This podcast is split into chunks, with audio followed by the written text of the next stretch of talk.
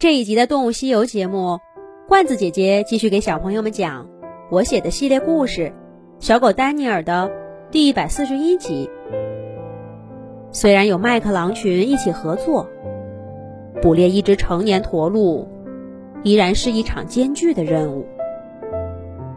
两个狼群很快合二为一，在厚厚的雪地上留下一串长长的脚印儿。远远望去，狼的队伍似乎恢复了远古时代的壮观。不过，这里面的每只狼都明白，他们只是暂时的合作。这次捕猎过后，无论成功与否，大家都会分道扬镳。很可能几天之后就又成为了竞争对手。不过现在，两个狼群所有的狼都会齐心合力，抓住这个可能是最后的机会。他们怎么追踪猎物，我们先不管，只说我们的小狗丹尼尔。接下来这个照顾苏珊的任务，我们的小狗一直静静的。守在洞穴口，他的眼睛机警的望着四周。那个洞口太小了，藏住苏珊没问题。丹尼尔呢是不可能再进去了。不过他丝毫也不在乎。雪渐渐停了，只是天还阴着。丹尼尔时不时站起来动动手脚，大部分的时候他都挺立着身体。一丝不苟的趴在洞口。捕猎的事情让丹尼尔隐隐觉得对不起查理狼群。不过，要是让他再参与一次，他还是不知道在关键的时候会做出什么样的选择。而照顾苏珊，丹尼尔就义无反顾了。要是舍利哈勒赶来，丹尼尔一定会毫不犹豫的把他打跑，绝不辜负威廉和伊莎对他的信任。这个哈勒神出鬼没，狡猾的很，我得提高警惕，千万不能让他发现，要先发制人。想到这儿，丹尼尔更加频繁的环视四周，一丁点风吹草动都不想错过。嘿，丹尼尔哥哥，你不用这么紧张吧？我没事儿啦。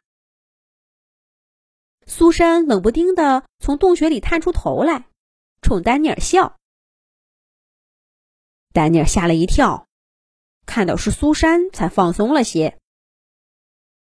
他故意板起脸，学着威廉的样子说道：“苏珊，你怎么能出来呢？快回去！”外面很危险，可是很明显，丹尼尔不是威廉。苏珊一点都不怕他，还是笑嘻嘻的说：“外面危险，那你还不是在外面？其实我都好了，就是妈妈不让我出去。咦，妈妈呢？他们都去哪儿了？”丹尼尔想尽快让苏珊回去，匆匆回答说。他们去捕猎了，乌鸦又带来新消息。你呀，就在家里等着，一会儿吃肉吧。这次，麦克叔叔的狼群也跟他们一起去的。苏珊一听这话，更不肯回去了，晃着脑袋说：“哎呀，那怎么也不告诉我？他们走了多久了？哎，都怪我。”怎么就睡过去了呢？马克也去了吧？这次回来，他肯定要笑话我。都怪那个猞猁，把我咬伤了。哎哎呦！苏珊这么一折腾，不小心碰到了伤口，疼的眉毛都皱起来。丹尼尔趁机说道：“还说自己好了呢，这个样子还能捕猎？”我看你呀，连走路都费劲儿，赶快回去！一会儿那个哈勒看见你，又要过来了。苏珊的眼里明显还不服气。但伤口上的痛让他决定暂时听话，不情愿地缩回了洞穴里。丹尼尔终于松了口气。带孩子可真不是件轻松的事儿。真不知道怀特叔叔怎么就喜欢跟这些小家伙们周旋呢？这不，丹尼尔还没高兴多久，小苏珊又探出头来了。